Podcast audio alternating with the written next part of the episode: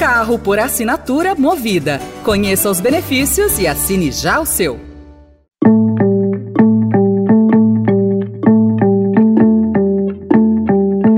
Olá, começa agora mais uma edição do Notícia no seu Tempo, um podcast do Estadão para você ouvir as principais informações do jornal. Esses são os destaques do dia. Plano de 300 bilhões de reais para a indústria acentua receio com o quadro fiscal. Lula corta 5,6 bilhões de reais em emendas. Fundo eleitoral vai a 4,9 bi e cresce a pressão de famílias de reféns sobre Netanyahu. Hoje é terça-feira, 23 de janeiro de 2024.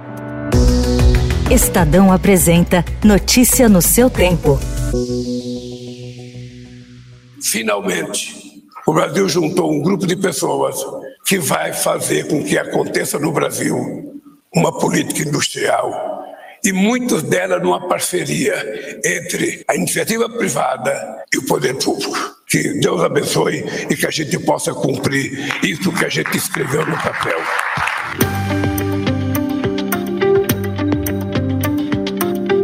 O governo lançou ontem um plano de estímulo à indústria brasileira, marcado pela defesa do poder de indução do Estado na economia. Batizado de Nova Indústria Brasil, o pacote reedita políticas de antigas gestões petistas ao prever 300 bilhões de reais em financiamentos e subsídios ao setor até 2026, além de uma política de obras e compras públicas com incentivo ao conteúdo local. Analistas falaram em risco de agravamento do quadro fiscal, no momento momento em que a meta da equipe econômica de fechar as contas deste ano com déficit zero já é vista com desconfiança. O anúncio também teve impacto no mercado, contribuindo para a queda de 0,81% do Ibovespa e a alta de 1,23% do dólar. O presidente do BNDES, Aloysio Mercadante, defendeu a volta do investimento estatal com o argumento de que outros países seguem essa mesma linha. Todos os organismos multilaterais hoje fazem críticas abertas ao chamado consenso de Washington,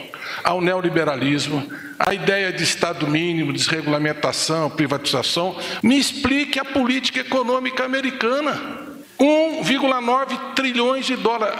Subsídio, incentivo, investimento público atraindo empresas, inclusive empresas brasileiras que estão indo para lá por esses subsídios. A mesma coisa acontecendo na União Europeia. Então, nós não temos como reerguer a indústria brasileira sem uma nova relação entre Estado e mercado. Industriais elogiaram a iniciativa do governo de retomar a política de estímulos ao setor, mas se dividiram sobre o impacto que a ampliação dos gastos públicos poderá ter na economia. O Tesouro Nacional captou ontem 4 bilhões e meio de dólares com a emissão de bônus no mercado internacional. Foi a maior oferta feita pelo país em um só dia, de forma pura, sem incluir trocas de títulos.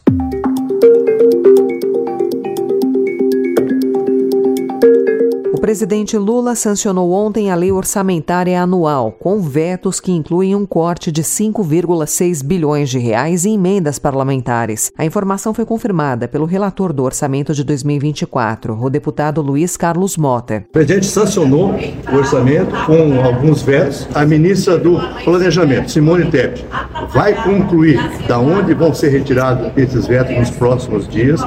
E o governo presidente Lula, juntamente com os ministros que aqui estavam presentes, parabenizou o trabalho feito pela relatoria do orçamento e que, logicamente, pela redução do IPCA, o governo perdeu a arrecadação.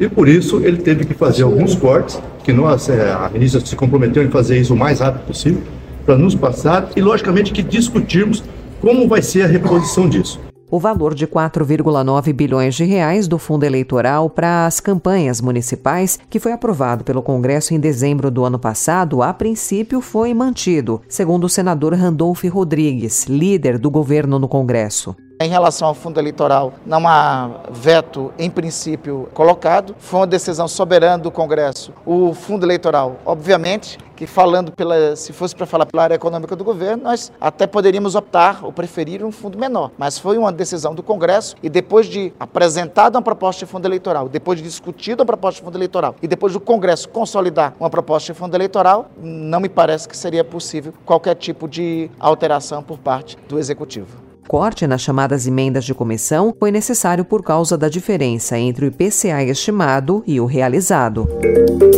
O PL do ex-presidente Jair Bolsonaro e o PT do presidente Lula terão as maiores fatias do fundo eleitoral para turbinar as campanhas a prefeito e a vereador nas eleições desse ano. Com as maiores bancadas no Congresso Nacional, as siglas contarão juntas com quase um bilhão e meio de reais. O valor é equivalente a 30% dos 4,9 bilhões de reais, valor sancionado no orçamento de 2024 por Lula ontem. O valor do fundo eleitoral quase dobrou em comparação com a última eleição municipal, realizada em 2020. O terceiro partido com a maior fatia será a União Brasil, com 517 milhões de reais.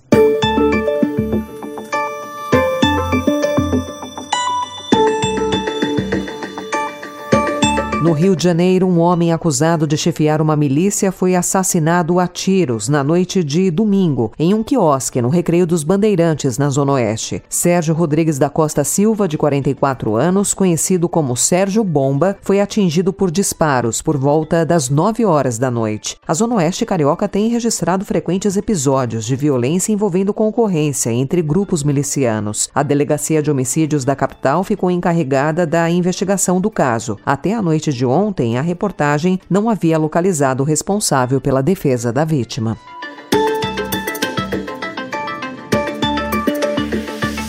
Uma nova subvariante do coronavírus foi encontrada em Mato Grosso pelo governo do estado através de uma pesquisa realizada entre 16 e 18 de janeiro. A JN 2.5 já havia sido identificada em outros países. Quatro pacientes do sexo feminino testaram positivo ao longo do estudo. Todas elas tiveram necessidade de hospitalização e uma morreu. Apesar de os casos terem sido graves, a Secretaria de Estado de Saúde de Mato Grosso afirma que não é necessário criar criar pânico, mas ressalta, no entanto, que é importante ficar em alerta para os sintomas gripais e sempre utilizar máscaras em caso de suspeita de gripe ou resfriado. Ao menos seis pessoas morreram após o naufrágio, na noite de domingo, de um barco na cidade de Madre de Deus, na região metropolitana de Salvador, na Bahia. A Capitania dos Portos afirma que o barco realizava transporte de passageiros de forma irregular. Os órgãos envolvidos na investigação ainda não sabem precisar o real motivo do acidente e informam que somente após o inquérito aberto pela Marinha será possível determinar as causas.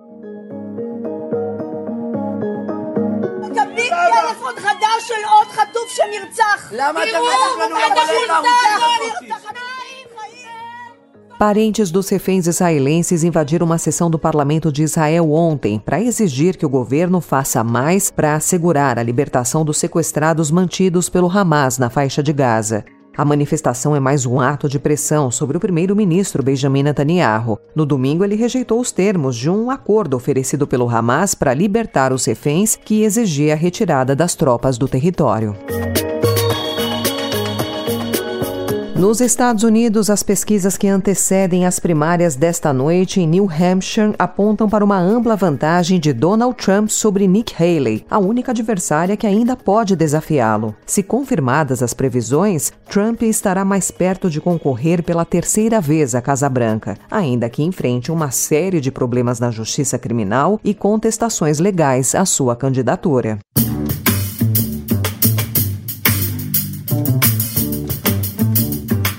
Essa foi mais uma edição do Notícia no seu tempo, com a apresentação e roteiro de Alessandra Romano, produção e finalização de Mônica Herculano. O editor de núcleo de áudio é Manuel Bonfim. Você encontra essas notícias e outras informações no site estadão.com.br. Obrigada pela sua escuta até aqui e até amanhã. Você ouviu Notícia no seu tempo. Carro por assinatura Movida. Conheça os benefícios e assine já o seu.